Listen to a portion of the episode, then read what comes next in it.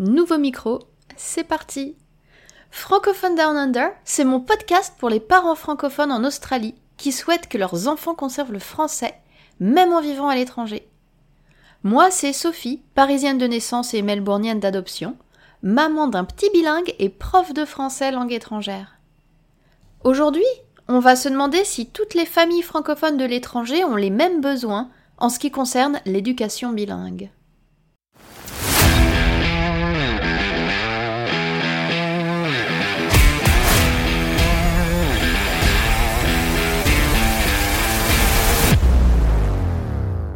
Il y a deux semaines, j'ai eu la chance de pouvoir assister au petit déjeuner de la rentrée au consulat de Melbourne. C'est un événement organisé tous les ans par le consulat et qui permet de rencontrer d'autres francophones du Victoria et en particulier les nombreuses associations dédiées aux francophones et aux français de Melbourne et d'Australie. C'est la première fois que j'y assistais et j'ai pas regretté d'être venue. En particulier, il y avait des croissants, des madeleines, des pâtisseries et rien que pour ça, ça valait la peine. Et j'ai pas retenu le nom des fournisseurs. Dommage. En tout cas, un grand merci à Madame la consul honoraire, Myriam Boisbouvier-Wally, pour son accueil chaleureux. Et pendant cet événement, j'ai discuté avec de nombreuses personnes d'horizons différents. Certains expatriés, amenés à repartir un jour vers un autre pays ou même rentrer en France. De tout nouveaux arrivants qui découvrent tout juste notre belle ville de Melbourne. D'autres, comme moi, qui ont posé leurs valises, qui appellent Melbourne leur maison de manière permanente. Certains ont des enfants, euh, d'autres n'en ont pas, ou pas encore. Comme j'étais là pour représenter mon podcast, Francophone Down Under, j'ai bien sûr beaucoup discuté d'éducation bilingue. Et j'ai été marquée par la variété des profils familiaux et des besoins de chaque famille. Pourtant, toutes ces personnes avaient un point commun, le français représente une part importante de leur identité, et elles souhaitent le transmettre à leurs enfants. Face à cette diversité de familles et d'enfants, on peut se demander de quoi ils ont besoin pour continuer de transmettre et de pratiquer le français. Est-ce qu'ils ont besoin d'avoir accès à plus de livres en français? Est-ce qu'ils ont besoin de plus d'écoles bilingues peut-être de plus de groupes et d'espace pour se rencontrer? Plus de devoirs à l'école? Plus d'épisodes du podcast Francophone Down Under peut-être? Eh bien, oui et non.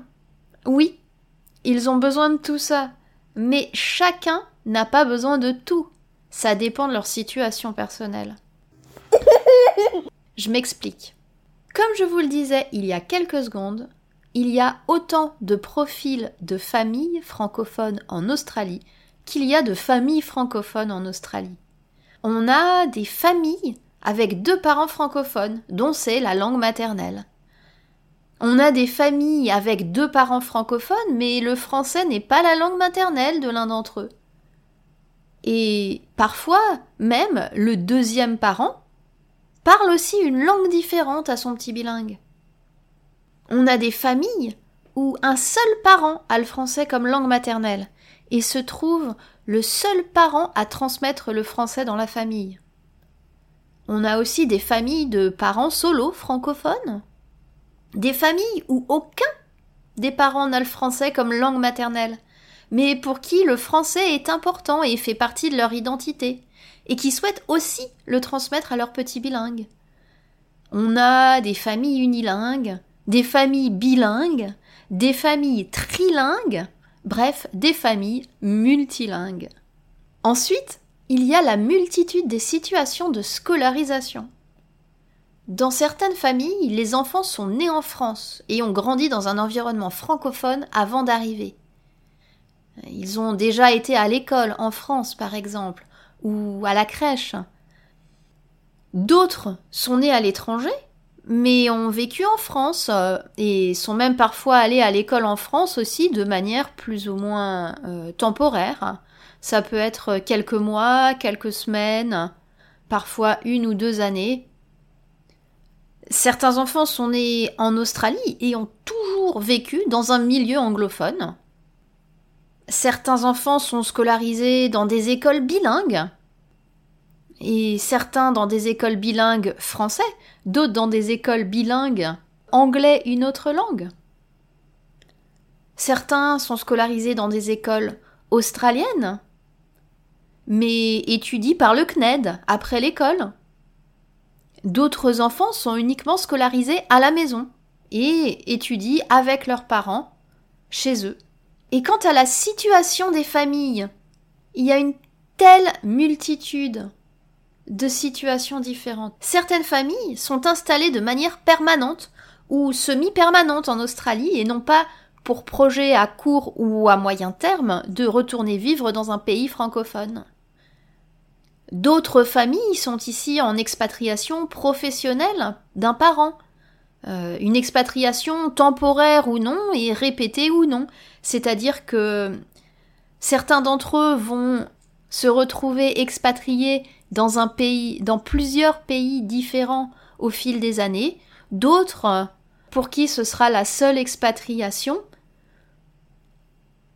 Pour certaines familles, on a le projet familial d'un retour à court ou à moyen terme dans un pays francophone.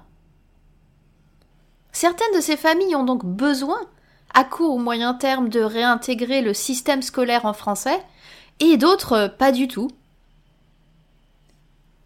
Vous l'avez compris Il y a tellement de paramètres à prendre en compte.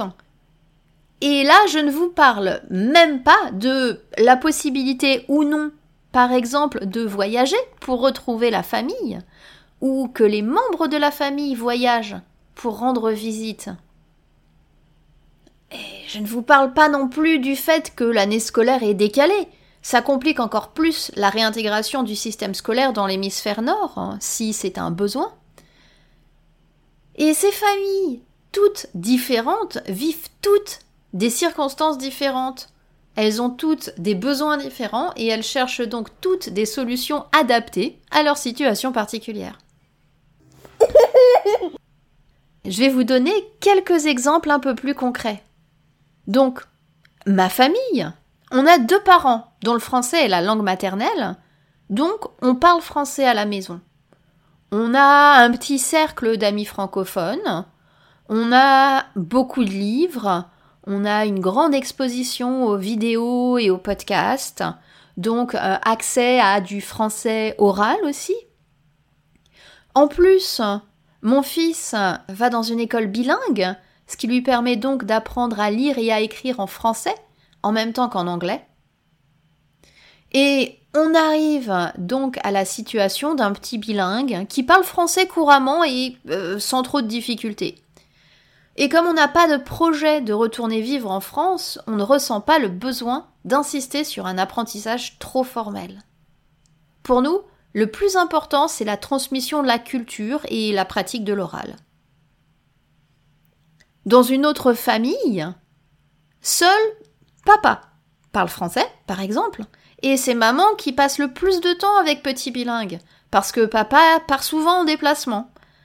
Donc, pour transmettre le français, cette famille aurait besoin d'un cercle francophone, pour donner à petit bilingue l'opportunité d'entendre la langue parlée, et de créer surtout le besoin de parler la langue aussi. Donc, par exemple, cette famille pourrait bénéficier d'une école bilingue, ou de classes de français après l'école, euh, ou le week-end pour maintenir la pratique du français. Et prenons l'exemple d'une troisième famille. Dans cette famille, maman termine son contrat d'expatriation à la fin de l'année. Donc, toute la famille doit retourner s'installer en France, près de chez papy. C'est pas simple, surtout pour la petite dernière, qui rentrera en CE2 en plein milieu d'année et qui n'est jamais allée à l'école en français. Pour cette famille, la priorité, ce serait plutôt de soutenir le français scolaire des enfants pour leur permettre une réacclimatation en douceur. Maintenant, il y a un autre aspect que j'aimerais euh, aborder avec vous, euh, en particulier parce que euh, c'est une question que je vois passer assez souvent sur les réseaux sociaux de la part euh, soit de personnes qui ont des projets d'expatriation, donc de venir euh, s'installer en Australie euh, de manière temporaire pour le travail par exemple, mais aussi de familles qui sont installées en Australie, et qui ne sont plus des expatriés, c'est la question des écoles bilingues. Et cette partie n'est pas scriptée parce que j'avais pas tout à fait l'intention d'en parler aujourd'hui, mais je l'ai encore vu passer à plusieurs reprises sur les réseaux sociaux et, je pense que c'est important de, de répondre euh, à cette question.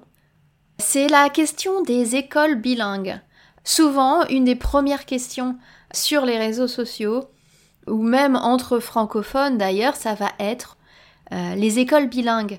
Et il faut bien se rendre compte que une école bilingue, c'est une école alors bilingue, c'est-à-dire, euh, merci Captain Obvious, que les enfants apprennent deux langues en même temps. Et rien de mal à ça, au contraire, bien au contraire, mais il faut se rendre compte que quand on apprend deux langues en même temps, clairement, on va pas apprendre le français de la même manière avec autant de précision et de profondeur que un enfant qui serait scolarisé en France dans une école française ou qui serait scolarisé dans un programme uniquement euh, français, francophone. Et à ce propos, alors à Melbourne par exemple, on n'a pas d'école française, mais vous aurez l'occasion d'en entendre parler dans le prochain épisode euh, que je vais publier, qui sera une interview avec Gaëlle, une maman qui a été expatriée et dont les enfants sont allés dans l'école francophone locale. Et même, même l'école française, même à l'école française, les petits enfants qui sont dans les qui, qui vont à l'école ne sont pas tous nécessairement français. La langue qui est parlée dans la cour de récréation, ce sera pas le français. Il y a de grandes chances en tout cas que ce soit pas le français. Même si c'est la langue de scolarisation. Donc, ce que j'essaye de dire, c'est qu'une école française euh, à l'étranger ou une école bilingue, euh, comme celle que nous avons euh, dans le Victoria, parce qu'on n'a pas d'école française dans le Victoria, ce n'est pas l'équivalent et ça ne peut pas être l'équivalent d'une école primaire ou d'un collège français en France. En plus, l'éducation australienne, même quand c'est le programme français, même quand c'est le même quand c'est un programme français qui est délivré, l'éducation australienne est beaucoup plus décontractée que l'école française, donc ce sera pas la même chose. Voilà. Et je dis pas ça pour critiquer, loin de moi, bien au contraire. Vous m'avez probablement déjà entendu dire à quel point j'appréciais euh, l'école australienne et le fait qu'elle est beaucoup plus respectueuse, à mon avis, euh, des enfants. Mais voilà, après, chacun euh, sa vision de l'éducation et chacun son projet pour ses enfants, mais ce sera pas comme d'aller à l'école en France. Un enfant qui est scolarisé dans une école bilingue, qui n'a jamais été à l'école en France, pourra trouver ça assez compliqué d'être à nouveau scolarisé en France dans une école française. Parce que c'est pas du tout la même chose.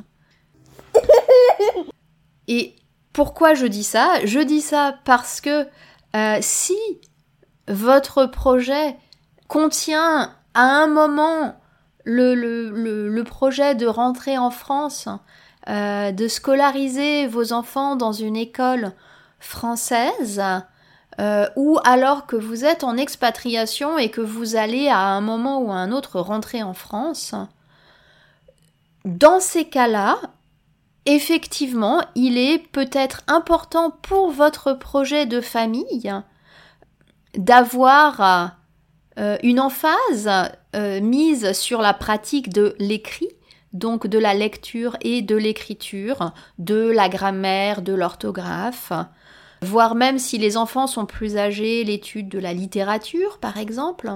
Et dans ces cas-là, vous pouvez avoir envie soit de faire suivre les cours euh, du CNED, où il y a plusieurs autres institutions euh, qui permettent euh, de suivre des modules à distance comme ça, donc après l'école par exemple. Il y a aussi différentes écoles en ligne ou en présence d'ailleurs à Melbourne qui, qui font la promotion du français écrit. Et dans ces cas-là, ça peut correspondre au projet de votre famille. Dans ma famille, par exemple, on n'a pas du tout ce projet-là et on est assez satisfait avec l'apprentissage qui se fait en école bilingue. On sait que c'est pas du tout le niveau d'un petit français de CE2 ou de CM1 par exemple, euh, qui étudierait en France. Mais pour nous, c'est largement suffisant pour notre projet de famille. Alors ça peut changer, hein, et peut-être qu'un jour on le regrettera aussi. Euh, mais dans tous les cas, pour le moment, on n'a pas le projet de, de, rentrer en France. Euh, donc notre petit bilingue n'a pas pour projet d'intégrer l'école francophone, le système scolaire francophone pour le moment. Et on considère que la pratique de l'oral et la transmission de la culture sont bien plus essentielles et que éventuellement un jour, s'il a besoin d'apprendre ou s'il a besoin de perfectionner son orthographe et sa grammaire, eh bien, ce jour-là, euh, ce sera pas trop tard pour, euh, pour apprendre, pour prendre des cours ou pour euh, travailler, parce que on peut apprendre une langue ou on peut perfectionner sa maîtrise de la langue à n'importe quel âge, même si c'est notre langue maternelle, il n'y a pas d'âge pour ça. voilà, donc vraiment, je crois que c'est ce que je voulais transmettre aujourd'hui dans cet épisode c'est que il n'y a pas de one size fits all, il n'y a pas une taille, un programme pour tout le monde. Et assurez-vous que ça correspond avec votre vision de l'éducation que vous voulez donner à vos enfants, que ça correspond avec votre projet, votre projet de famille, votre projet de, de bilinguisme ou de multilinguisme. Donc, peut-être pour conclure, ce que je vais vous inviter à faire, c'est si vous avez un questionnement, si vous avez des, doutes, si vous là aujourd'hui euh, vous essayez de mettre quelque chose en place mais vous savez pas quoi ni comment, posez-vous la question. Est-ce que d'une part vous êtes euh, expatrié de manière temporaire ou est-ce que vous êtes installé dans votre pays d'expatriation et donc dans votre pays d'immigration Est-ce que vous avez, euh, vous avez comme projet pour votre petit bilingue ou vos petits bilingues, ou vos petites bilingues d'ailleurs, parce que je dis toujours euh, le masculin, mais finalement les filles ont le droit aussi, est-ce que vous avez pour projet de les scolariser en France euh, ou dans un pays francophone dans le futur plus ou moins proche ou est-ce que pas du tout Est-ce que vous pensez qu'ils auront besoin du français dans leur scolarisation à court ou moyen terme Ou pas du tout? Est-ce que... Et, donc, est-ce que vous pensez qu'ils ont besoin d'apprendre le, la grammaire et l'orthographe de manière aussi poussée qu'un enfant scolarisé en France? Ou est-ce que pour votre famille, le plus important, c'est tout d'abord de transmettre la culture euh, qui est attachée à la langue et de d'encourager la pratique de l'oral en se disant que si un jour le besoin de, pratique, de la pratique de l'écrit se fait ressentir, ce sera toujours une possibilité à développer à ce moment-là. Et ensuite, quand vous saurez quand vous vous serez assis et que vous aurez réfléchi et peut-être même écrit tous ces détails, donc euh, expatriation, retour en France, retour dans le système scolaire, une fois que vous aurez réfléchi à tout ça, vous aurez l'esprit plus clair pour prendre une décision sur, eh bien, est-ce que mon enfant a besoin alors d'aller dans une école bilingue, s'il y en a une à proximité, euh, Est-ce que mon enfant a besoin plutôt bah, d'être scolarisé à la maison par le CNED parce que c'est parce que dans six mois on rentre en France et que là on a besoin qu'il soit au niveau pour, pour le retour en France? Ou est-ce que, mais au contraire, on est là de manière tellement temporaire que finalement, autant que mon enfant apprenne l'anglais et puis il rattrapera quand il arrivera en France, c'est pas grave. C'est aussi une possibilité, je veux dire. Pour les expats, c'est tellement enrichissant de s'immerger dans la culture locale aussi. Et puis, euh, les difficultés qu'on rencontre euh, au retour en France, on peut toujours y faire face à ce moment-là, si elles ont lieu. Elles n'ont pas nécessairement lieu non plus. Les enfants sont très adaptables, très résilients. Donc, euh, est-ce que vous avez plutôt envie d'une éducation à l'australienne Est-ce que vous avez besoin que votre enfant prenne des cours de français formels? Ou au contraire, est-ce que vous avez plutôt envie d'encourager une transmission culturelle, d'encourager la pratique de l'oral, de, faire du français une langue à laquelle on est attaché émotionnellement? Parce que le plus difficile pour le moment dans votre situation, c'est de réussir à faire parler votre petit bilingue ou votre petite bilingue, euh, qu'on n'en est même pas à penser à lire et à écrire au stade où on en est. Voilà. Et est-ce que vous avez plutôt envie de faire cette transmission du français par des activités plus ludiques Peut-être euh, un club de sport, une activité euh, artistique, ou euh, des cours, euh, des classes de français plutôt axées sur la culture et l'oral. Est-ce que vous avez besoin justement de créer le besoin pour votre petite bilingue et vous avez besoin de trouver un, groupe francophone qui vous soutiendra, qui créera ce besoin de pratiquer, de parler français? Voilà.